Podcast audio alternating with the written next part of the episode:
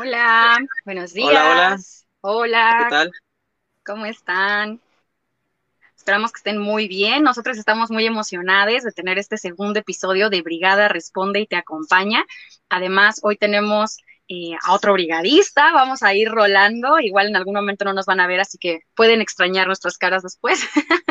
y bueno, estamos muy contentos porque hoy estaremos UFO, Marco y yo, Poli, platicando con ustedes para responder sus preguntas, ya sea que ustedes nos estén viendo en vivo ahora o estén viendo este programa en otro momento, eh, ya sea que lo hayan visto, no sé, por la tarde después o incluso hasta un año después, quién sabe cuándo nos escuchen en el futuro o en el podcast. Estamos muy contentos de tenerles aquí y pues hoy tenemos varias preguntas que ustedes nos estuvieron haciendo y que además estábamos platicando un poquito antes de este programa justo de cómo es que parece que están como seriaditas, ¿no? Como que es así el, el, el 1, 2, 3 sobre el veganismo y el activismo, así que va a ser un programa muy interesante en el que estaremos compartiendo con ustedes al respecto. Muy temático y también hay que recordarles, este, por si ya lo olvidaron, que en los comentarios también nos pueden dejar las preguntas. También estaremos respondiendo unas cuantas de aquí. Obviamente ya tenemos nuestro, eh, nuestra bodega de preguntas, pero eh, en cualquier caso, ninguna pregunta se queda fuera. De todos modos, eh, este programa pues lo vamos a estar haciendo continuamente. Entonces, igual y lo vamos a ir respondiendo más adelante. De todos modos, este, siempre es bueno escucharles, saber qué dudas tienen, qué dudas podríamos estar, este, pues, intentando resolver entre todos. Buenísimo. Pues, ¿qué les parece si rápidamente contamos así muy, muy breve quiénes somos para la gente que es la primera vez que nos ve y que sepa, pues, qué estamos haciendo aquí? Digo, obviamente somos brigadistas, pero Marco, ¿te gustaría empezar y contarnos si tú quién eres, qué haces, a qué te dedicas, a qué viniste al mundo? Pues soy Marco, eh, soy brigadista. Fun fact, soy el brigadista más joven. Eh, estoy estudiando una licenciatura en física cuántica. Aún me falta un poco.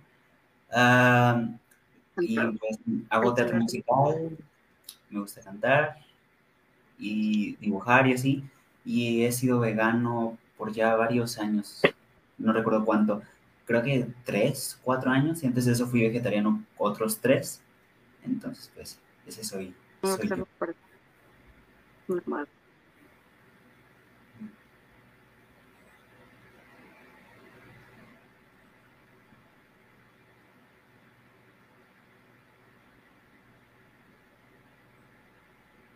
A ver, este, Porfis Pax, tú que estás detrás de cámaras, danos chance que nosotros abramos y cerramos el micrófono, porque ahorita estábamos jugando a tú lo prendes, yo lo pago y viceversa, para que así no haya problema. Ufo, ¿te gustaría contarnos tú quién eres? Hola, eh, soy UFO, eh, soy parte obviamente de Brigada Animal México, este, soy activista por la liberación animal, independientemente de Brigada, pero pues obviamente apoyo en Brigada. Este, también soy uh, artista, este, y pues eh, yo sé que no estamos aquí como en una competencia de tiempos de quién es más joven, quién es más viejo, cuántos años lleva, pero creo que ya llevo unos cuantos años, lo cual en teoría me debería dar un poquito de experiencia sobre eh, algunas dudas que se repiten o que constantemente están. Entonces, igual y puedo ayudar a resolver ese tipo de dudas. Poli. Bueno, pues yo soy Poli, soy también brigadista, fundadora en Brigada Animal México.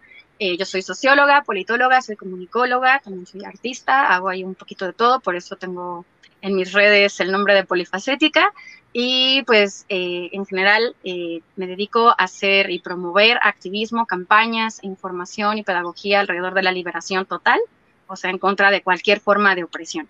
Y pues eso es un poco de que yo quién soy. Y yo creo que, bueno, podemos empezar con las primeras preguntas. Eh, si están de acuerdo, ¿estás de acuerdo, Hugo? Este, claro, también ¿Marco? comentando que igual y necesitamos brigadistas más jóvenes que se quieran unir. Recuerden que el link para unirse a como brigadistas está en la, eh, ¿cómo se llama? La descripción de la biografía o en la biografía tanto de Instagram como en Facebook y ahí pueden llenar una forma y pueden formar parte de Brigada Animal México. Si son mucho más jóvenes que Marco, por favor, únanse, necesitamos sangre más nueva para que Marco también vea lo que es como... Sentirse viejo. Quítame el título. Claro. Vale, pues eso fue un muy buen anuncio y pues sí, siempre estamos esperando gente que se quiera unir a trabajar en favor de los derechos de los demás animales. Por acá ya tenemos un saludo de mi querida amiga. Ay, no estoy teniendo problemas para ponerlo en pantalla. Es que creo que simplemente tiene como un retraso de tiempo. Es lo que ahora estaba platicando con, con Pax, como que le cuesta trabajo. Pero bueno, por ahí Ándele, ya está. Ahí tenemos. Hola Susana, buenos días. Gracias eh, por tu bonito saludo. Muy bonito día también para ti. ¿Susana? Es que yo sé que también se llama oh. Susana. Wow. Pero muchas gracias por estar aquí con nosotros. Me da mucha emoción que, que, compartas con nosotros tu mañana. Bueno, pues yo creo que la primera pregunta que tenemos básicamente es la pregunta de las preguntas, ¿no? Esta es una pregunta que nos dejó eh, Payito Cruz López en Instagram y en esta pregunta nos dice, ¿cómo iniciar? Y bueno, esta pregunta cabe decir que está seriadita porque también nos preguntó cómo iniciar en el veganismo, cómo iniciar en el activismo, cómo hacer que otra gente se entusiasme con el activismo. Entonces vamos a ir respondiendo fase a fase para que también pues podamos ir platicando un poquito, ¿no? De todas estas temáticas y cómo se relaciona el activismo con el veganismo. Y como ya nos dejaron más saludo, pues vamos a, a ponerlos en pantalla. Por acá también tenemos a Anticarnis Vegan, que nos dice muchos saludos desde León, Guanajuato. Un gustazo escucharles. Y ya vamos a estar en León, oigan, porque el tour de activismo antiespecista se va a reanudar en un mes más y nuestra oh. primera parada es León. Así que. Uh, pero bueno, aquí, aquí, se enteran, aquí se enteran en vivo, porque apenas lo vamos a anunciar. ¿Ya lo anunciaste? No, hombre, pues falta un anuncio oficial, ¿no? Bueno. un mes, ya es casi, casi. Es que el detrás de cámaras que ustedes no ven, estamos preparando ahí varias paradas para poder hacer talleres para activistas, activistas antiespecistas, y bueno, eso nos entusiasma mucho. Yo solo digo que ya se perdió un poco la sorpresa, pero bueno, un trato ahí. Y por acá también tenemos un saludo de Dianis Díaz. ¡Ay, Dianis! Estuvo también con nosotros en la brigada. ¡Hola, Dianis! Qué bonito verte por acá. Un abrazo también para ti. Y bueno, pues ahora sí, ya sin más saludos por el momento. Si nos quieren saludar, ustedes déjenos el saludo como quieran. Empezamos. Y las preguntas. Claro, entonces, primera pregunta, ¿cómo iniciar en el veganismo? ¿Alguna de ustedes le gustaría iniciar y, contarnos un poco de cómo iniciar?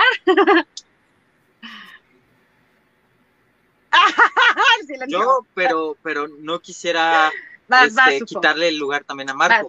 bueno, eh, es un poco como estas tareas que te dejan de cuando tienes que investigar algo. Hay que hacer una serie de preguntas en una serie de orden para poder, eh, ¿cómo se llama?, tener eh, la mejor información. La primera es qué, cómo, cuándo y dónde. La primera que es qué, eh, yo creo que es principal o primordial, qué es el veganismo, qué, qué, qué significa, por qué es así, etcétera porque muchas veces hay personas que se van con la finta de creer saber de qué va lo que está pasando, pero también la mayoría de las veces hay mucha desinformación de parte de ciertos medios o porque en la población en general se conoce como, como algo. Eh, justo ayer estábamos platicando con otra de nuestras amistades que nos decía que eh, muchas de las personas que conoce cree que eh, veganismo va, o sea, totalmente relacionada con no comer gluten y se quedan con esa finta y se quedan con eso. Pero creo que sí estaría bien como ver un poco de la historia de la palabra, un poco con eh, qué es lo que va significando, quiénes son las personas que lo están utilizando y, por qué ahorita se utiliza como se utiliza. Eh, ¿Por qué? Eh, ¿Qué es? ¿Qué? ¿Cómo? ¿Cómo es cómo formar parte del veganismo o cómo adoptar el veganismo como postura ética y política, o sea, cómo lo ejecutas, cómo lo llevas a tu día a día. Y también con lo mismo relacionado con lo que estaba comentando, pues muchas personas creen que eh, si no como carne eh, de lunes a viernes y sábado y domingo, si lo consumo, sigo siendo vegano o hay como una especie de permiso o cómo ¿Cómo es que lo llego a ejecutar? Y obviamente el ejemplo que acabo de dar, pues no, sino es algo que se realiza todos los días. Y tal vez, por ejemplo, porque a mí no me gusta cierto tipo de alimentación o yo uso cierto tipo de productos que provienen de la explotación, ¿cómo es que sustituyo estos productos o cómo es que ahora puedo cambiar mis actitudes, mis eh, actividades para que vayan alineadas con mi postura ética. Eh, ¿Qué, cómo? ¿Cómo iniciar? ¿Cómo iniciar en el veganismo? ¿Quién sabe qué te estás haciendo ahí? Yo las preguntas, ¿qué, cómo, cuándo, dónde? Y creo que, o sea, si te haces esas preguntas en cuanto a esto, creo que es un buen inicio, porque ahora ya que sabes qué es lo que quieres buscar, ya sabes por dónde empezar. Obviamente hay que recomendarlo y Brigada Animal México es un muy buen lugar. Tenemos videos de, de, de, de veganismo 1, 2, 3. Este, en nuestros videos tenemos contenido constantemente y vamos publicando acerca para dar una idea un poco más completa al respecto. También tenemos eh, lo que es el glosario en el cual describe las palabras para que pueda ser como mucho más claro. Justo en nuestros videos hay un grupo de videos, eh, no sé cómo se llama, serie no es, este... Lista de reproducción. Lista de reproducción, en la cual... Ajá, en Facebook tenemos una lista de reproducción en la cual está como el cómo iniciar, el activismo, un poco todas estas preguntas que nos están mandando y vienen como en orden. Yo creo que con esa introducción es uh, como está bien aprovechada. Igual y pueden buscar en otros lados, no somos la única fuente y también está bien como ir comparando información, pero bueno, esa es mi respuesta. No sé si alguien quiera uh, ahondarle mucho, mucho más en eso. Marco, ¿quieres continuar? ¿O te quito la palabra? No, continúo. Ah, por el momento aún no me la quites. Eh, pues yo diría que para iniciar, primero necesitas informarte de que muy bien sobre qué es el veganismo, cómo llevarlo a cabo y así, y recordarte por quién lo estás haciendo, porque al principio a lo mejor lo vas a encontrar difícil, pero tienes que recordarte es por los animales. Si no hago esto van a estar sufriendo, o sea, estás apoyando su sufrimiento. Entonces recordarte de que lo hago por los animales y también al principio que no sean duros con ustedes, porque por ejemplo, a lo mejor van a decir, ay, compré este jabón que no es cruelty free y así, pero pues es un proceso y vas aprendiendo a lo largo del proceso, entonces pues tratar de aprender lo más que puedas y, y no excusarte porque hay, en la definición como tal creo que dice que el veganismo es lo más práctico que sea posible y mucha gente dice, ay, pues a un restaurante y no había nada vegano, entonces pedí algo con carne. Eso no es lo más práctico posible porque pues o puedes estar o una comida sin comer o puedes, no sé, comer frijoles o, o ensalada y así. Entonces pues eh, checar ahí bien. Yo creo que también eso, a eso ayuda de que recordarte por quién lo estás haciendo. Claro, buenísimo. Yo tendría que decir nada más para terminar con esta respuesta, que creo que ha sido bastante completa, que hay que informarse, ¿no? O sea, primero que nada, recordar, pues, qué es el veganismo, o sea, entenderlo, tenerlo así clarísimo, que lo puedas recitar, ¿no? O sea, el veganismo es una postura ética y política. No es una dieta, no es un estilo de vida, no es algo que haces para ti. El veganismo es algo que haces por otros y no, no por nosotros, ¿no? Entonces el veganismo es para los demás animales. Cuando tenemos eso claro, entonces también resulta más sencillo mantenerte dentro de tu postura práctica vegana, porque entonces sabes cuál es la razón en todo momento, como lo que está diciendo ahorita Marco. Y creo que justo, o sea, lo más fácil para empezar es informarse, pero además también ir de a poquitos, en el sentido de que no te juzgues, o sea, si al principio no sabes cocinar, no te preocupes, seguramente vas a aprender a hacerlo si al principio no conoces a otras personas veganas, no te preocupes, seguramente vas a ir conociendo a otras personas, ¿no? O sea, no juzgas como los tiempos de, ay, chin, es que yo no sé aquí qué hago y no conozco a nadie y poco a poco, poco a poco todo se va acomodando y también recordar que es más fácil hacerlo en comunidad, porque entonces si puedes conocer a otra gente, ya sea en grupos de Facebook en cuentas en Instagram o en grupos que puedan ser en línea o a lo mejor picnics, picnics que puedan ser presenciales, eso te va a ayudar muchísimo para que también así, pues tú puedas eh, sentirte acompañado, ¿no? Sentir que esto es mucho más fácil porque hay alguien que te puede contar su experiencia y que te puede decir más o menos, pues, qué es lo que ha ido haciendo, ¿no? Entonces, si quieren, ah, ¿verdad? Es que me asomé. Si quieren, podemos empezar con la siguiente pregunta, que justo es, bueno, ok, entonces, ahora que ya sabemos cómo iniciar en el veganismo, ¿cómo podemos iniciar en el activismo? ¿Alguno de ustedes, alguno de ustedes quisiera comenzar con esta respuesta? ¿Qué se les ocurre? ¿Cómo iniciar en el activismo? Si no, yo empiezo, ¿eh? Vas, vas con todo, vale. yo le doy. Yo creo que tienes la palabra. Vale.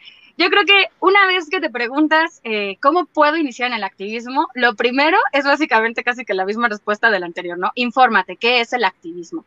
Y aquí yo les puedo recomendar, no solamente hay un video en mi canal en YouTube, Polifacética, que justo se llama así, o sea, qué es el activismo y cómo iniciar, sino que también en eh, las redes de Brigada Animal México, en nuestro Facebook, en la sección de videos, ya hay también algunos videos que son sobre cómo iniciar a hacer activismo antiespecista, ¿no?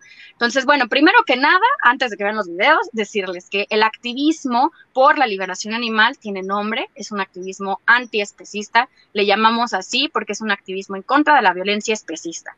Entonces hay que aprender también qué es el especismo, ¿no? Como esta forma de violencia sistemática que oprime y que violenta a otros animales desde una postura antropocentrista, además. Entonces, cuando entendemos algunas de estas cosas, podemos también empezar a ver, bueno, a mí qué me gustaría hacer, contra qué tipos de violencia puedo, tengo capacidad, tengo eh, tiempo para poder oponerme a, ¿no? O quiero hacer algo que sea más pedagógico y me pongo a toda forma de violencia hacia los demás animales.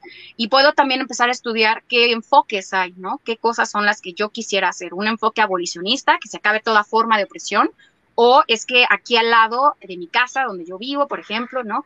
Hay un rastro clandestino, entonces lo que quiero es hacer activismo que cierre estos rastros clandestinos. Y eso podríamos decir es una medida que a lo mejor no va a terminar con toda forma de opresión, pero sí va a terminar con esa opresión que pasa ahí y es muy válido, ¿no? Entonces, primero hay que preguntarse qué quiero hacer, cuál es mi objetivo, que ese es como el paso número uno, qué es lo que tú quieres lograr. Cuando tenemos objetivos claros, entonces es más sencillo también poder empezar a hacer acciones contundentes que nos lleven a ello, ¿no? Esto es algo que creo que muchas veces a los activistas se les olvida, la parte de por qué haces lo que haces, ¿no?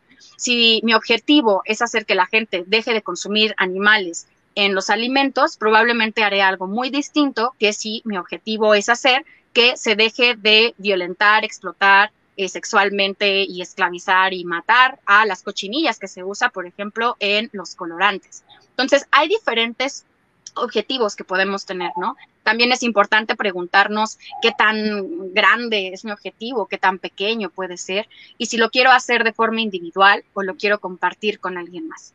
Porque se vale, ¿no? Se valen ambas. O sea, si yo soy una persona eh, muy buena para escribir o para dibujar, a lo mejor puedo crear contenido.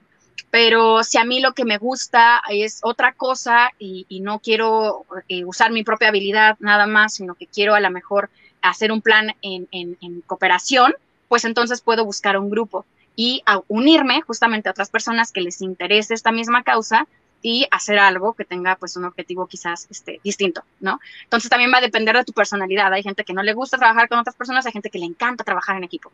Entonces va a depender mucho de ti, de qué es lo que tú quieras y que puedes ir eligiendo opciones, ¿no? Por supuesto, si te interesa hacer activismo en colectivo, pues ya saben, ya hicimos el comercial, eh, Brigada Animal México siempre está esperando nueva gente y aquí hacemos de todo desde campañas a contenido gráfico, activismo, hacemos videos para diversas redes sociales, estamos en radio, cuando se puede, incluso en tele, ¿no?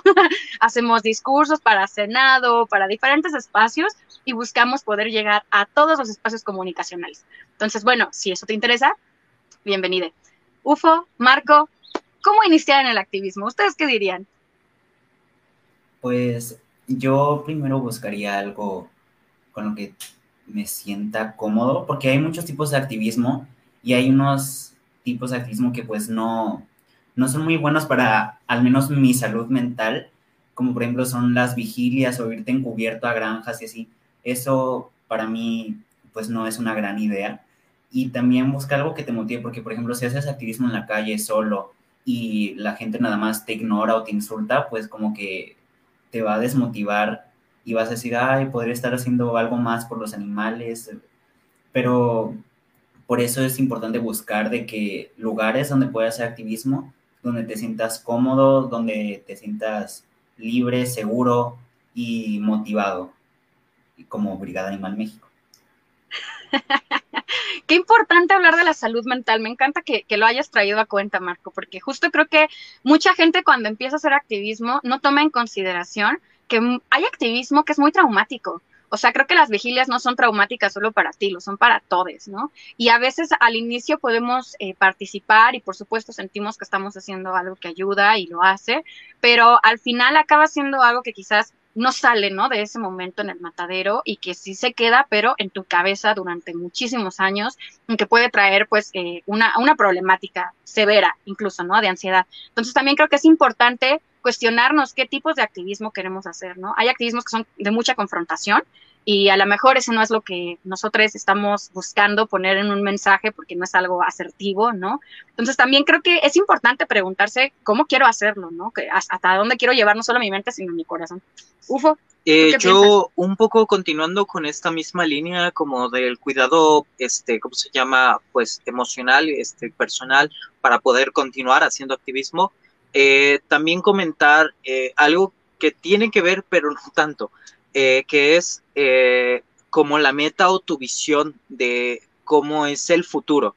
Porque para muchas personas eh, hago activismo. ¿Por qué? Para acabar con toda forma de explotación y que todo el mundo, que todos los animales sean libres y que no exista nada malo y que todo sea bueno y demás.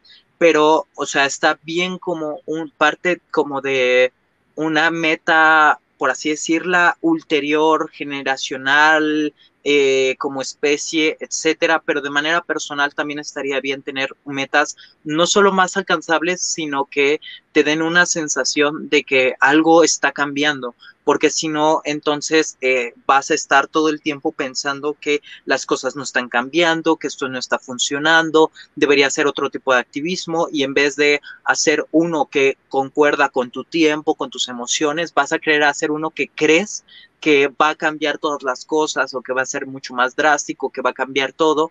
Y al final, más que nada, nuestro activismo estará expresando y representando como todas estas emociones eh, que tenemos atoradas, todo este estrés o todo este enojo porque las cosas no cambian, eh, se convierte en un tipo de activismo que es de sacar esas emociones directamente y eso no muchas veces no llega a ser lo más eficiente para no solo para el activismo sino para nosotros como personas haciendo activismo. Entonces eh, como tener eso en cuenta para poder continuar y hacer activismo el mayor tiempo que podamos, que sea algo que forme parte de nuestra vida, que algo que las, todas las demás personas que nos rodean puedan replicar de una manera eh, por, así decirlo, y palabra, eh, concepto totalmente fundado desde acá, desde Poli. Ah, me están citando. Este, el, el, activismo cotidiano, o sea, que sea algo de tu día a día y que fuera, sea algo que todas las personas puedan replicar día a día, porque si queremos un mundo vegano, no va a ser con dos o tres o veinte o cuarenta personas que hagan un activismo ultra mega radical, sino va a ser con todo el mundo participando. Entonces tiene que ser pues de una manera diferente. Y ya. Muy bien.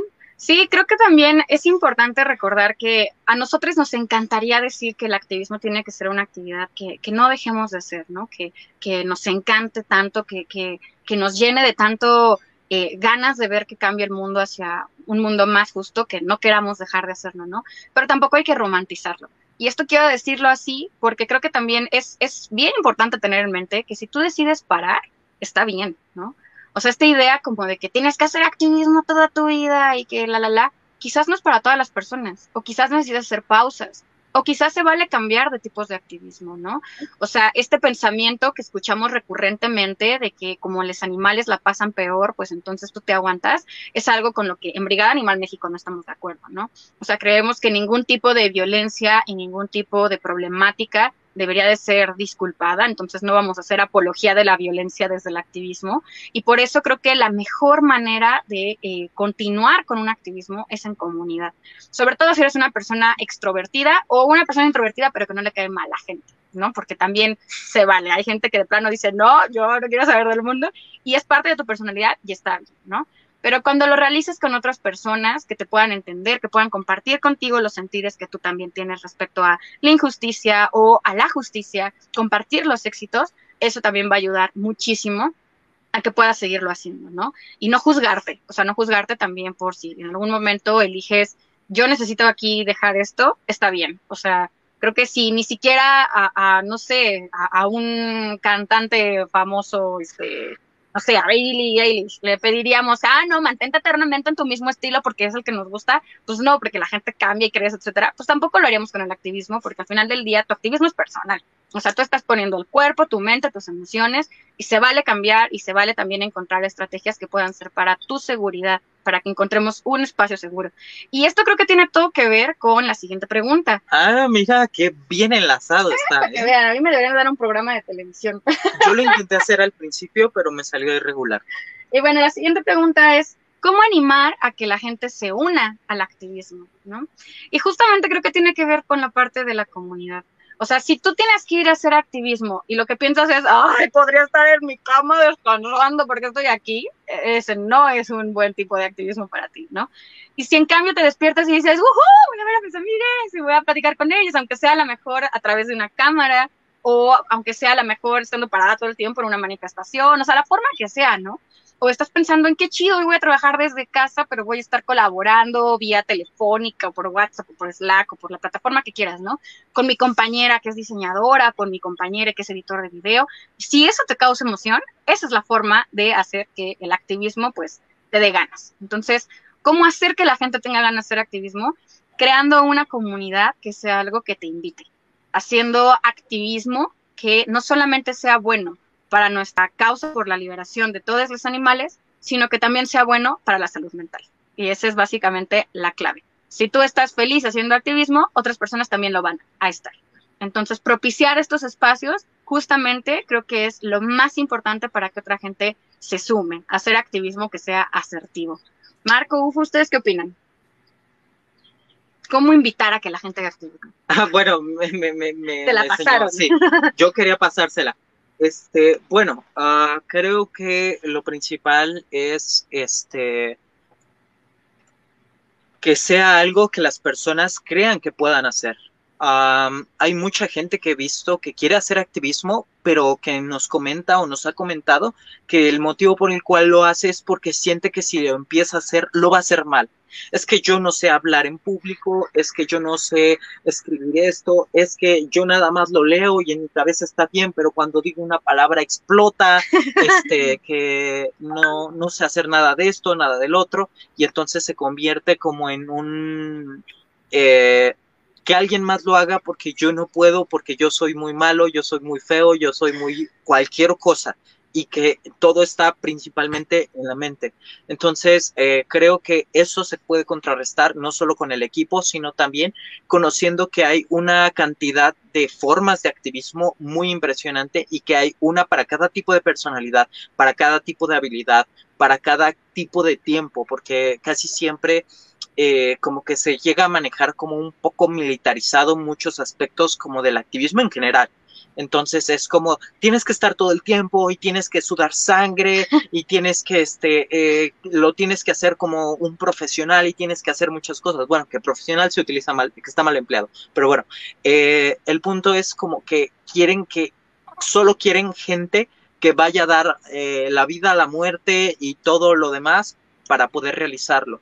Y si empezamos a ver y empezamos a conocer activismo, por ejemplo, por medio del arte, por medio de eh, cosas que se consideran como aburridas, como hacer, este, ¿cómo se llama? Traducciones, que se puede hacer como... Oye, para un traductor no es nada aburrido hacer traducción. Bueno, es que iba a decir otra, pero es que no encontré la palabra y... Aguas porque además Marco es nuestro traductor de la brigada, así que no le digas que hace cosas aburridas. No, ok, um, por ejemplo, hacer para las cuentas. Es aburrido hacer. Ah, para mí es súper horrible hacer cuentas. Ajá, pero es una opción para otras personas que pues no consideran que tengan, porque luego creen que el activismo es pues siempre estar en la pantalla, digo, ahorita estamos en la pantalla, pero para otras personas que son más introvertidas y que hacen trabajos como mucho más, eh, que son considerados como serios, rigurosos o algo así, pues también hay un tipo de activismo para todo este tipo de personas. Y entonces saber que hay un espacio para ti y saber que tus ideas, todo lo que piensas, puede ser útil para esto y que puede funcionar, da mucha motivación de seguirlo haciendo, porque queramos o no, necesitamos pues este tener eh, eh, cosas como que nos den eh, no solo paz, tranquilidad, sino la sensación de que, de que estamos aportando. Y, y eso genera una cadena de querer aportar más y más y más. Marco, ¿tú qué opinas? Ah, pues sí, opino que debería ser más como una invitación porque hay muchas personas que dicen, no eres vegano si no haces activismo. Entonces, pues, inviten a las personas de que si vas a hacer una actividad, di, ay, ¿quieres venir? ¿Me quieres acompañar? O, por ejemplo, yo siempre digo, ay, debería checar la página de Brigada Animal México. Y así, de repente, si me dicen, ay, qué padre, me gusta todo lo que hacen, y digo, ¿te quieres unir? Y pues sí, que sea como una invitación en vez de como, como una obligación. Perfecto. Eh, vamos con una pregunta o continuamos con una que es un poco más personal, eh, que se hizo más eh, como para los brigadistas, que es, ¿cuál fue tu proceso para hacerte vegan? Uh, vegano o vegane. Marco, ¿quieres contarnos tu experiencia? Ok, pues todo comenzó, bueno, yo desde niño siempre tuve como un acercamiento hacia la cultura hindú, eh, hacia la religión Hare Krishna y el budismo y, el hinduismo en general. Entonces, como que desde niño, o sea, hablo de que ocho años y así, siempre como que tuve la noción de que comer animales está mal, pero no, como que no había hecho esa conexión de que lo que como es un animal que tengo que morir. Y luego también, como a los ocho años también, dejé de comer cerdos por, pues por diversos motivos. Entonces, ya cuando, y yo siempre decía, ay, me quiero hacer vegetariano, y nunca duraba. Eh, y ya cuando tenía como 14 años, presencié el, el asesinato, bueno, un asesinato, iban a matar a una cerdita y, y yo estaba ahí con la cerdita de que tratando de llevármela para que no la mataran y literal en mis brazos murió, empezó a convulsionar, yo creo que la drogaron o algo así para que estuviera lista y murió de en mis brazos y luego vi cómo, cómo la descuartizaron y luego me encontré su cabeza en un topper flotando en sangre. Fue una cosa horrorosa y desde ahí dije, no, ya no vuelvo a comer carne, de que literal por meses después de eso vomitaba cada vez que veía carne y, y ya después solo comía huevo, digo, no, comía eh, queso, porque nunca me gusta el huevo, ni la leche, ni ningún otro producto de origen animal. Y queso casi no comía porque soy alérgico, entonces comía de vez en cuando, y, pero al principio no veía ningún problema con comer queso. Y además como estaba eh, cerca de comunidades Hare Krishnas, ellos ven comer queso como algo bien, que porque es como algo de los dioses o algo así. La verdad nunca les entendí mucho. Entonces no veía nada mal hasta que un día empecé a ver en Twitter eh, videos de PETA sobre lo que pasa con los lácteos y dijo, uy, no quiero hacer esto. Eh, entonces dije, ok, voy a empezar a transicionar para hacerme vegano. Y estoy así como un año de que según yo en transición y, y no, o sea, de repente me pedía una pizza de que al mes y así. Y eh, ya cuando tenía como 17, ahí sí fue que dije, ok, ya, ya esto, ya no quiero seguir parte de, esto, ya es hora de cut the bullshit. Entonces, eh, pues dije, ok, ya no. Y literal, anuncié a todo el mundo, ya soy vegano y desde ahí ya no volví a comer ningún producto animal. Wow, yo no recuerdo haber escuchado la, este, como tu historia, eh, o al menos no completa, este, y bueno, o sea, es muy, muy, muy impactante. Eh, creo que cada quien tiene la manera en que realiza los procesos. Bueno, en mi caso, este, también para contestar la pregunta, eh, fue un poco diferente, pero en sí es un poco la misma estructura. Eh, para mi caso, yo tenía ya una compañera que era vegetariana y que estaba conmigo en el bachiller, pero eh, una vez terminando en una, como en una plática ahí al demás, pues me comentó un poco de lo que sucedía y entonces me mostró un video de lo que pasaba en los mataderos, creo que era el de del, refrigerador al plato, una cosa así. Eh, o sea que soy parte de entre el 80 al 90% de las personas veganas que se hacen veganas por contenido que comparten a través de redes sociales y a través de otras personas. Entonces, pues un poco eso.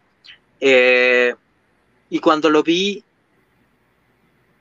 en mi mente sonó, yo no quiero formar parte de esto, pero al mismo tiempo, como la mayoría de los hombres en general, pues yo no sabía cocinar nada y no sabía qué hacer con las botas que tenía como de piel, no sabía dónde comprar productos que no estaban experimentados en animales. Entonces fui a Facebook y entonces me uní como a un grupo, bueno, seguí a una página como de activistas que estaban por mi zona y entonces me empecé a informar como de productos eh, pues que no están experimentados en animales, que no ciertas cosas y al mismo tiempo empecé un programa extraño en el cual durante yo empecé como lunes martes y miércoles o algo así como lunes y martes sin comer nada pues de, de carne. Y la siguiente semana agregaba el siguiente día, o sea, lunes, martes, miércoles. Y la siguiente semana lunes, martes, miércoles, jueves.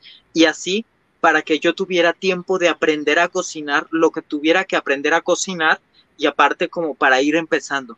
Pero es un método un poco extraño, supongo, y eh, lo fui dejando al mismo tiempo de que me fui acercando a este grupo de activismo, en el cual pues ya me comentaron todo lo que sucede también, no solo con la experimentación animal y también este, con los animales que son este, asesinados para alimentación, sino también la leche, huevo, algunas otras cuestiones, el especismo en general. Empecé a investigar por mi propia parte y entonces como que empezó a surgir ya todo como de una estructura eh, mucho más firme y entonces ya eh, pues ya me consideré vegano, no tengo una fecha en específico, no le hago ahí como el cumpleaños o lo que sea, pero pues este fue un proceso a través de eh, que, llevó su tiempo, ¿no? No fue como de la noche a la mañana, que he escuchado mucha gente y que es como lo más efectivo para estas. Y bueno, ahorita Poli nos va a comentar qué tal fue este, pues, mi proceso. Claro que sí. Para hacerme vegana. Bueno, primero quiero saludar a May del Castillo, que anda por acá. Hola May, qué bueno que te nos unes. y bueno, pues les cuento cómo fue mi proceso. Em, pues nunca sé si decir que fue rápido o fue lento porque pues depende de la perspectiva, pero digamos que em, cuando yo escuché por primera vez hablar de veganismo, yo ya estaba en un proceso de dejar de comer animales, pero por salud. Entonces me hizo mucho sentido, ¿no? Y al mismo tiempo, yo en aquel entonces estaba estudiando la maestría en comunicación y política y estaba trabajando justamente las problemáticas de la soberanía alimentaria. Entonces yo me fui informando sobre pues las problemáticas que hay en torno a las granjas, a la explotación animal y, a otras cosas ¿no? que suceden. Y por supuesto que me sentí profundamente violentada en el sentido de por qué me mintieron. O sea, porque yo no sabía que esto pasaba, ¿no? claro que sabía que se mata a los animales para que uno se los coma, ¿no? Pero yo me había, ahora sí que literalmente comido, ¿no? Todos estos cuentos de que se hace de forma amable, que la la la li, li, li, Y bueno, pues a mí obviamente después de ver lo que pasaba, pues me pareció que no tenía ningún sentido, ¿no? Como seguir contribuyendo a la explotación animal. Y en mi caso, además, creo que tuvo que ver no solo la parte académica, como de que yo pude investigar temas, sino también el hecho de que pues ya tenía yo muchos años practicando yoga. Entonces, desde el yoga, pues un principio muy importante, el más importante de todos quizás, es la no violencia. Entonces, por supuesto, hablar de que comes a un animal, pues es algo profundamente violento, sobre todo porque pues no lo necesitas, no eres un animal carnívoro, ¿no? Entonces, eh, me parece que si tenemos la elección, porque la tenemos, de comer vegetales, cereales, otras cosas, pues participar en algo que violenta a alguien más es algo profundamente violento y cancelaba para mí mi ética, cancelaba mi forma de pensar, mi forma de ver el mundo. Entonces, a mí se me iban mezclando ahí la parte académica con la parte del yoga, pero también otra muy importante que es la parte política, porque pues yo desde hace muchos años practico como postura política la anarquía. Entonces, eh, la anarquía tiene por principio que no ejerzamos poder ni dominación sobre absolutamente nadie, ni permitir tampoco que se ejerza poder o dominación sobre nosotros. Entonces, pensar en que esto se extiende a otras especies, que no solamente es sobre la especie humana, sino que con cada vez que se forza a una gallina a tener un huevo, con cada vez que se forza a una vaca a quitarle su hija, a ser violada, ¿no? Con cada vez que sucede cualquier tipo de violencia en un zoológico, en la cacería, en cualquier espacio en el que se encuentre un animal donde ese animal no llegó por cuenta propia y que además no está siendo tratada con dignidad, pues obviamente hay un ejercicio de dominación. Y entonces para mí fue algo que sucedió como más o menos todo al mismo tiempo, estas reflexiones que yo iba teniendo. Y esto fue aproximadamente hace siete años. Y además lo que me culminó el vaso fue que vi el documental de Cowspiracy.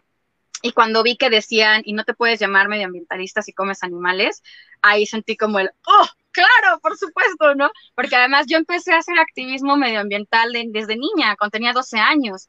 Y lo que me decían tenía todo el sentido, pero yo nunca lo había pensado. Y entonces ahí fue como, ok, ¿no? Chao, adiós a los animales. Y entonces, de, o sea, de comérmelos, pues. Entonces, de por sí, yo ya tenía como este proceso en el que había dejado de comer animales y tal, y pues después de ver esto se volvió muy, muy fácil, ¿no? Además de que, por ejemplo, pues yo ya no comía lácteos, yo nunca en la vida usé piel, o sea, muchas cosas, porque desde niña yo sabía que esto pues no estaba chido, ¿no? O sea, desde niña me pareció que ponerse la piel de alguien más como para ostentar la vida ajena y, y el poder sobre alguien más era algo como muy absurdo, entonces, pues yo nunca participé de eso, afortunadamente, al menos con mi dinero, porque por supuesto mis papás me debieron de haber comprado zapatos de piel cuando era niña y ahí no estuvo mi consentimiento. Pero entonces habían como muchas cosas que desde niña yo ya tenía como este pensamiento y pues eh, al llegar a una adultez joven, pues simplemente hizo clic y pues ahí fue como todo, todo apareció. En, en, mi camino al veganismo. Y pues esa es mi historia.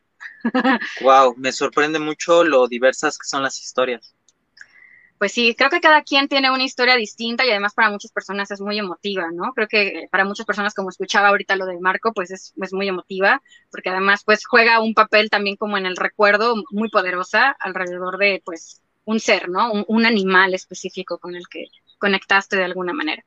Y bueno, pues yo creo que podemos pasar a la siguiente pregunta, que esta es una pregunta muy, muy específica que me dejaron. Cabe decir que las tres preguntas anteriores, las tres fueron de Instagram, de Payito Cruz López, así que esperamos que haya quedado eh, con, con todas estas respuestas.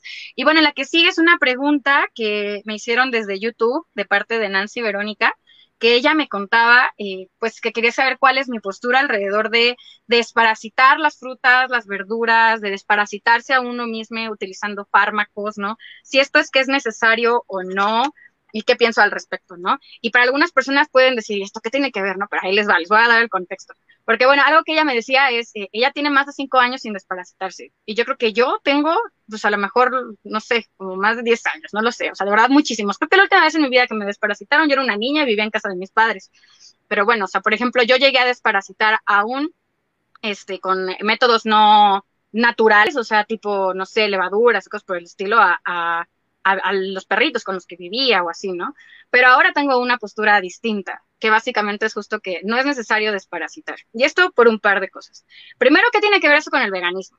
Bueno, porque para empezar, utilizar fármacos de cualquier tipo implica que estás participando de un producto que se hace por medio de la explotación o la experimentación animal.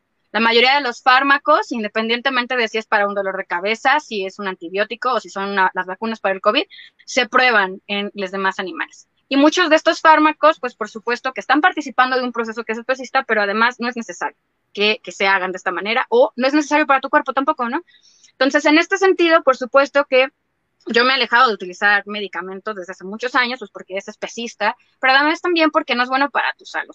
De hecho, está comprobado que eh, la mayoría de la gente que eh, lava muchísimo las verduras, las frutas, la mayoría de la gente que se lava constantemente las manos o que desde niñez tienen como todos estos este, cartillas, ¿no? De desparasitación, vacunación, etcétera, otras cosas más, eh, llegan a ser las personas que después tienen más alergias. Esto es ciencia, ¿eh? O sea, ustedes lo pueden buscar, no me a mí. no lo digo yo, sí, lo dice la ciencia. O sea, básicamente hay muchísimos estudios al respecto, que por eso es que la gente que vive en el campo suele ser la gente que menos problemáticas tiene, tanto del estómago como de, parásitos y otras cosas más, porque dentro de tus alimentos estás naturalmente consumiendo también otras formas de parásitos, bacterias, etcétera, etcétera, que vienen también con las frutas en la tierra naturalmente. Y entonces tu cuerpo genera anticuerpos, que es lo que hace que te vuelvas inmune a muchas formas de, patologías, de enfermedades, ¿no?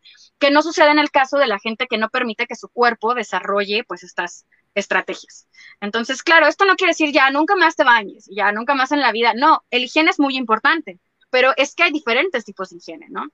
Tú puedes lavar tus frutas y tus verduras con vinagre o las puedes lavar con un jabón que sea biodegradable y que sea ecológico y que además sea este pues amigable, ¿no? contigo, con tu piel, con etcétera, ¿no? O puedes hacerlo eternamente con cloro y desparasitar con productos que son eh, químicos, ¿no? Que son pues fármacos. Digo, químico es todo, pero me refiero a un, fármaco, una droga como tal. Entonces, creo que esto es importante también de reconocer porque no es necesario, ¿no? O sea, yo tengo la vida entera básicamente eh, desinfectando eh, frutas solamente cuando es fresa y lechuga con vinagre y el resto me las como con tierra, sabe re sabrosa y por supuesto que no he tenido problemáticas esto. Y no es mi caso personal, o sea, insisto, esto es muy bueno que lo busquemos, ¿no? Es bueno que investiguemos más al respecto, pero tiene todo que ver con el veganismo también en este sentido de que si nosotros nos ponemos en una postura en contra de toda forma de explotación animal, hay que cuestionar también de qué manera estamos participando del sistema eh, farmacéutico y de toda esta lógica farmacológica que te hace creer que todo en la vida se resuelve con drogas, que todo en la vida se resuelve con medicamentos. ¿Y cuánto de esto es real? ¿Cuánto de esto nos quita autonomía? ¿Cuánto de esto además violenta a otros animales y al medio ambiente? Porque ¿dónde creen ustedes que acaban todos esos medicamentos y todos esos desparasitantes? Pues en el agua, en el agua que tú lavas. ¿Y a dónde creen que llega esa agua? A la tierra, a otros alimentos y llega también a los ríos y se la beben otros animales. Entonces, violentamos a los animales cada vez que utilizamos medicamentos. Y esto es algo que no hay que olvidar, porque la idea de que necesitamos tantos medicamentos es una idea que nos ha hecho creer la misma industria que te hace creer que si no comes carne te mueres, pero bueno, pues vamos por décadas de no morirnos, ¿no? Y, no necesitas comer carne, tanto como no necesitas utilizar estos químicos y fármacos para desparasitar, ¿no?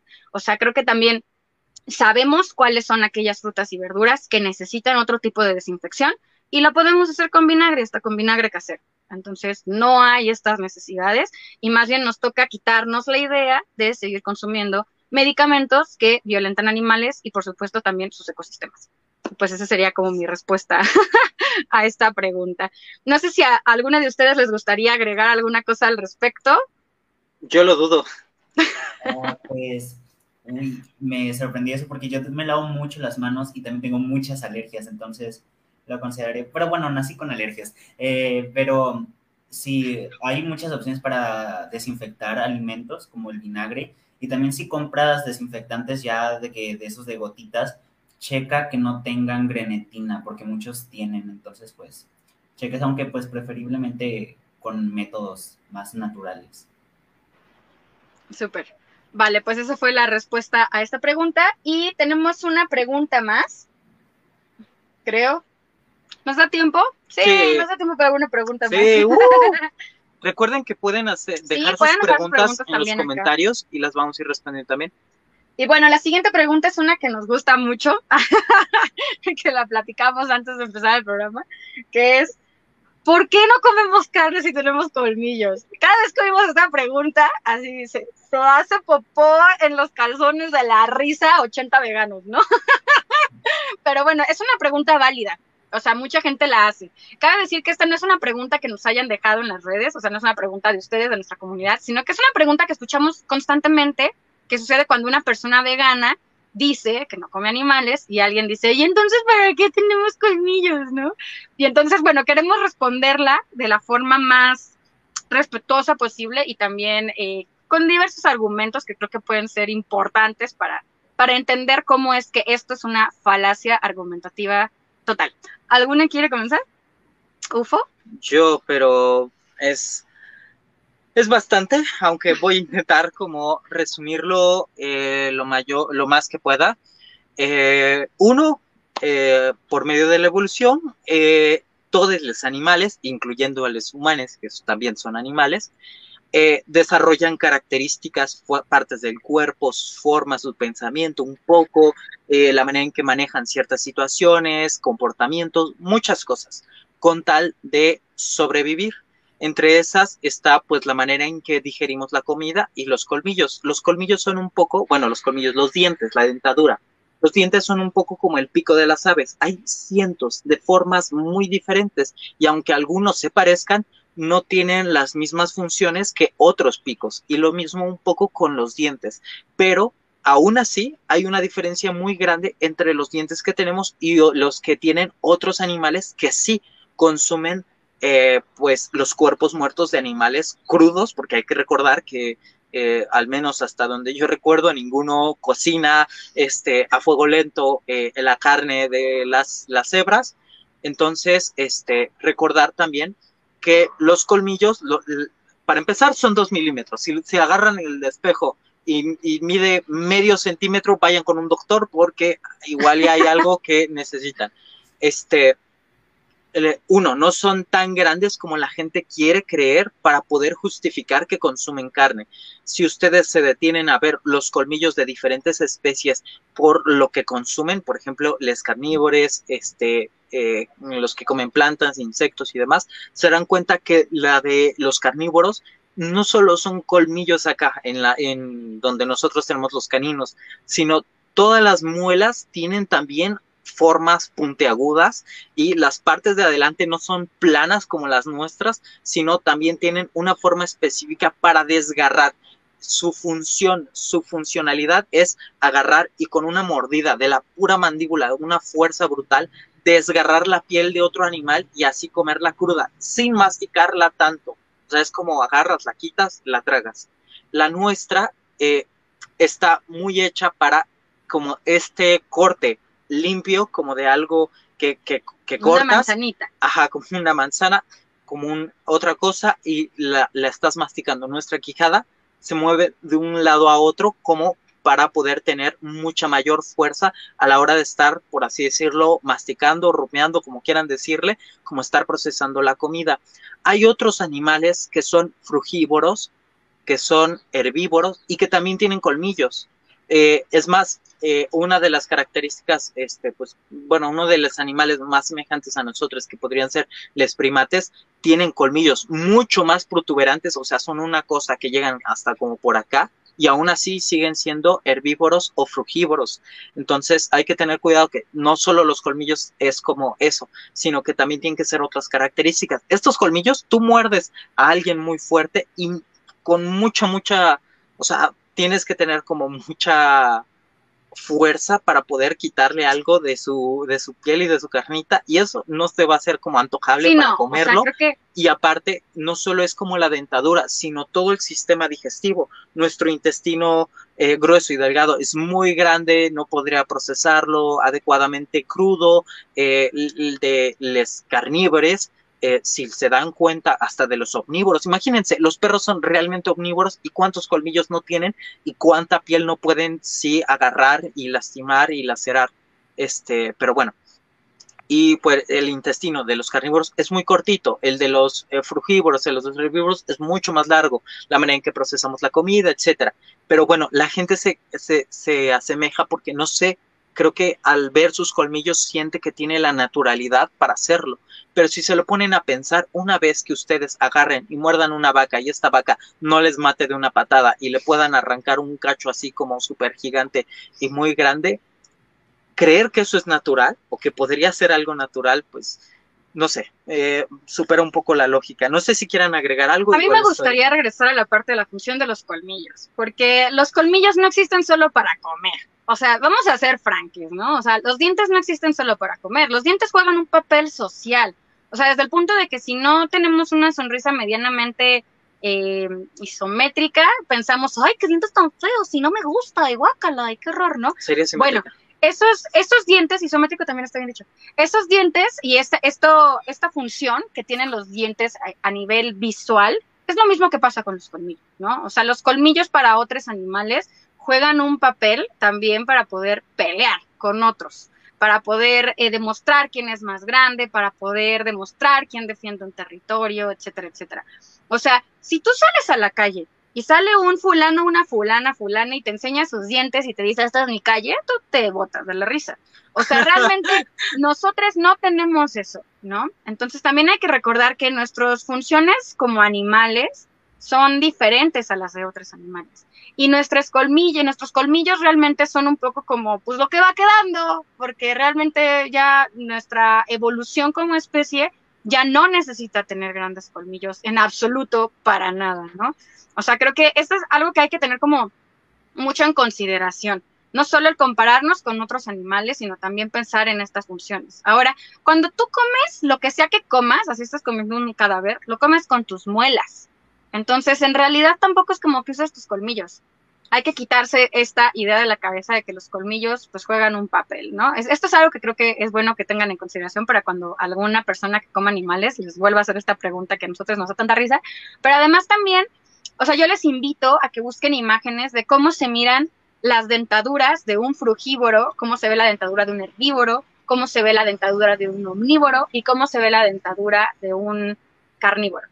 Y entonces lo que van a ver es que la dentadura de los humanos es la dentadura de un frugívoro, ni siquiera de un omnívoro.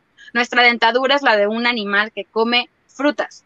Punto. O sea, sí hay como una clasificación que te ayuda a entender por qué tu intestino es de ese tamaño y por qué tus dientes tienen esa forma.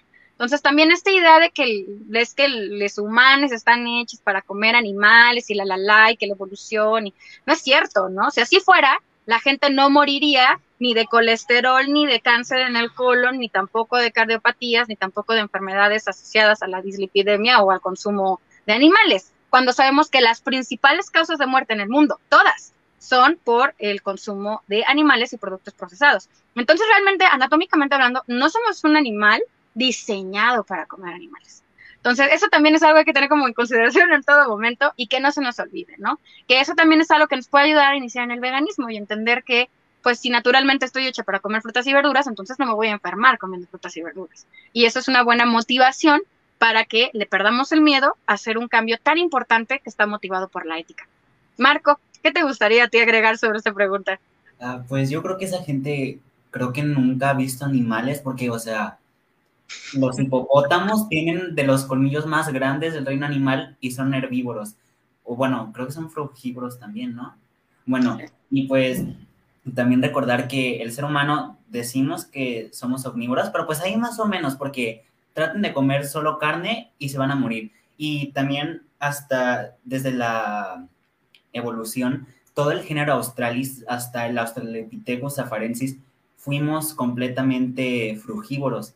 Hasta el género Homo empezamos a consumir animales y muy de vez en cuando. Y por eso la mayoría de nuestras características físicas, anatómicas, son de alguien que solo debería consumir plantas. Y de hecho hace poco leí un artículo que decía, que revelaba que la mayoría de los reyes medievales llevaba una dieta vegetariana que pues sabemos que probablemente era vegana, porque pues el queso era muy difícil de mantener en esas épocas. Y también leí otro artículo de que Jesús y sus apóstoles eran veganos, porque eso de multiplicar los pescados sin pescar, eso lo agregó el Vaticano ya después, pero bueno, si es que llegó a existir. Uy, no me, no me funen.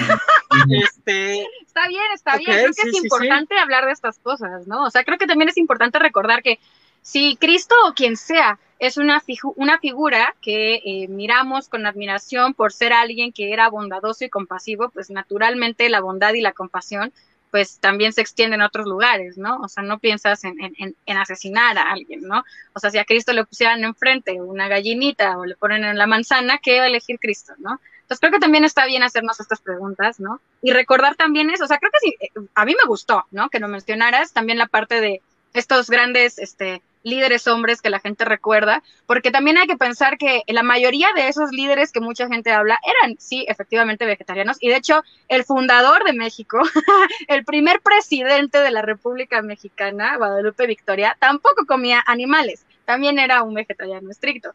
Entonces, bueno, pues hay que recordar esas cosas porque no por nada, ¿no? Son figuras a las cuales eh, se motiva a la admiración. Y bueno, pues no sé, Ufo, ¿quieres eh, agregar algo aquí? Nada más una pequeña cosita que igual tiene que ver con lo mismo que los dientes. Es que no se fijen, o sea, bueno, sí, fíjense, pero eh, están hablando sobre como una característica y solo una, y una muy pequeña, como para intentar refutar todo esto. Y aquí hay dos cosas. Uno, eh, como lo comentaba Marco, también hay que revisar las más partes de nuestro cuerpo. Estas son nuestras garras. Con estas se supone que tendríamos que desgarrar la, la carne. Miren sus piernas bípedas y chequen si pueden atrapar o llegar a alcanzar la velocidad de, un liebre, de una liebre, de un conejo o este, algo mucho más grande. O sea, somos poco veloces en comparativa con otros eh, omnívoros y demás. Y eh, la otra es que se tienen que referir un poco con el origen de la pregunta, porque creo que tiene poco que ver con la naturaleza y tiene poco que ver con el origen y lo que es natural. Porque la mayoría de las personas que realiza estas, estas preguntas no es porque haga las cosas que haría eh, la humanidad, el Australopithecus afarensis o, el Homo sapiens este, hace mil años y es como vive, no usa cama, este, está a la intemperie, no. Más que nada, esto es como una especie como de pregunta como para desviar la verdadera atención, considerar que algo no es natural para decir que no debería existir el veganismo, no debería de ser esto, y entonces como intentar mantener una fuente de que la naturaleza, el universo, te dice que comas carne, porque para esta persona es muy conveniente que sea de esta manera. Y este, pues también defiende un poco lo que está haciendo. Entonces creo que no solo hay que igual y contestarla o saber por qué está, pero también por qué existe este tipo de preguntas y por qué se nos hace. O, por ejemplo, no es ecológico esto y te lo dice una persona que tal vez ni siquiera le interese la ecología, pero lo dice porque quiere que no sea así, al menos para ti, para que no pueda ser así para esta persona. Entonces, hay que revisar de dónde viene. Y ya. A mí me gustaría agregar, por último, a esto, que incluso aunque fuéramos, que no lo somos, pero aunque fuéramos seres carnívoros de garras inmensas y colmillos gigantes que llegan hasta el cuello, de todas maneras, lo que en teoría debemos de poder ejercer es la razón. Y desde la razón poder entender que comer animales definitivamente causa muchas problemáticas, empezando por robarle la vida a alguien más. Entonces, desde este sentido, no importa que parezca que es algo que aparentemente es natural, aunque no lo sea, de todas maneras no es racional. O sea, no es racional matar a alguien que no necesita ser asesinado, no es racional que estemos matando todo el planeta para poder tener cada vez más granjas y más espacios para sembrar cultivos para que coman animales presos en las granjas, ¿no? No es natural que seamos la única especie en el planeta que está destruyendo a todas las demás, ¿no? O sea, no es natural que estemos muriendo de calor en todas partes por la crisis climática o muriendo de frío en el norte del planeta por la crisis climática, simplemente porque hemos decidido que queremos llenar todo el planeta de granjas y que todo el planeta se convierta pues en una gran granja industrial en donde estamos constantemente lastimando a otros, ¿no? Entonces, bueno, pues creo que es, es muy importante también recordar que ante todo lo que importa no es, no son tus gustos, no es tu costumbre, lo que importa es qué es aquello que puede beneficiarnos a todos, incluso si eso no te incluye a ti. Somos un colectivo a nivel planeta, somos animales, todos, y entonces pensar qué es aquello que realmente resulta justo, ético y digno. Y por eso es que el veganismo es una postura ética y no es una dieta. Y bueno, pues tenemos acá un comentario más. Un par. Ah, sí. Bueno, uno es de Lu Torres que nos dice buenos días, como siempre, un enorme gusto escucharte. Hola Lu, qué bueno que estás por acá. Y el siguiente es de Michelle Mursi que nos dice, la información que nos comparten me ha sido de gran ayuda. Siempre había querido incursionar mucho más en el activismo, pero tenía una visión muy limitada. El que hayan abordado que hay diferentes tipos de activismo y poco a poco podemos ir explorando las formas con las que nos sentimos más cómodos es inspirador. Ay, muchas gracias Michelle por tu comentario. Nos alegra mucho el corazón, por supuesto, saber que ha sido útil para ti. Y claro, o sea, hay 80 mil formas de hacer activismo. Yo me atrevería a decir que hay tantas formas como hay personas, porque cada persona puede hacer un activismo diferente y además de, manera colectiva, si decidimos hacerlo, también puede ser muy diferente lo que se hace, por ejemplo, en Brigada Animal, a lo que hace Anima Naturalis o a lo que hacen a lo mejor en Abriendo Jaulas, Abriendo Mentes. O sea, cada grupo puede ser muy distinto y el activismo es válido. También incluso aunque el activismo pueda ir descubriendo que hay mejores formas de hacerlo, justo el equivocarse, el ser críticos con nosotros mismos y ir cambiando las cosas es muy, muy importante. Y bueno, pues ahora sí hemos llegado al momento de terminar con este programa. Estamos muy agradecidos con ustedes por haber acompañado eh, pues esta hora que ya estamos cumpliendo. Y bueno, pues este, agradecemos también, por supuesto, a todo el equipo de Brigada Animal México que hace posible esto. Agradecemos a la audiencia, a ustedes, como siempre. Y bueno, pues no sé, Marco, si te gustaría agregar algo brevemente o vamos terminando. Ah, pues muchas gracias. Recuerden que siempre pueden dejar sus preguntas. No hay preguntas tontas, solo personas tontas. Es broma. Eh, y pues siempre se pueden unir al equipo de Brigada Animal México y recuerden firmar nuestra petición. Eh, también recuerden que eh, pueden dejar sus comentarios aquí. Recuerden que esta sección se va a estar haciendo constantemente. Entonces, eh, vamos a estar respondiendo más y más preguntas. Y bueno, eh, muchas gracias a todas las personas que pudieron vernos. Recuerden que pueden compartir también el video para que otras personas pues conozcan un poco de esta situación y pues nos estamos viendo no solo en más transmisiones, sino todo en el contenido que estamos haciendo en las diferentes redes. Eh, muchas gracias y al menos por mí, eso es todo de mi parte. Nos vemos. Bye.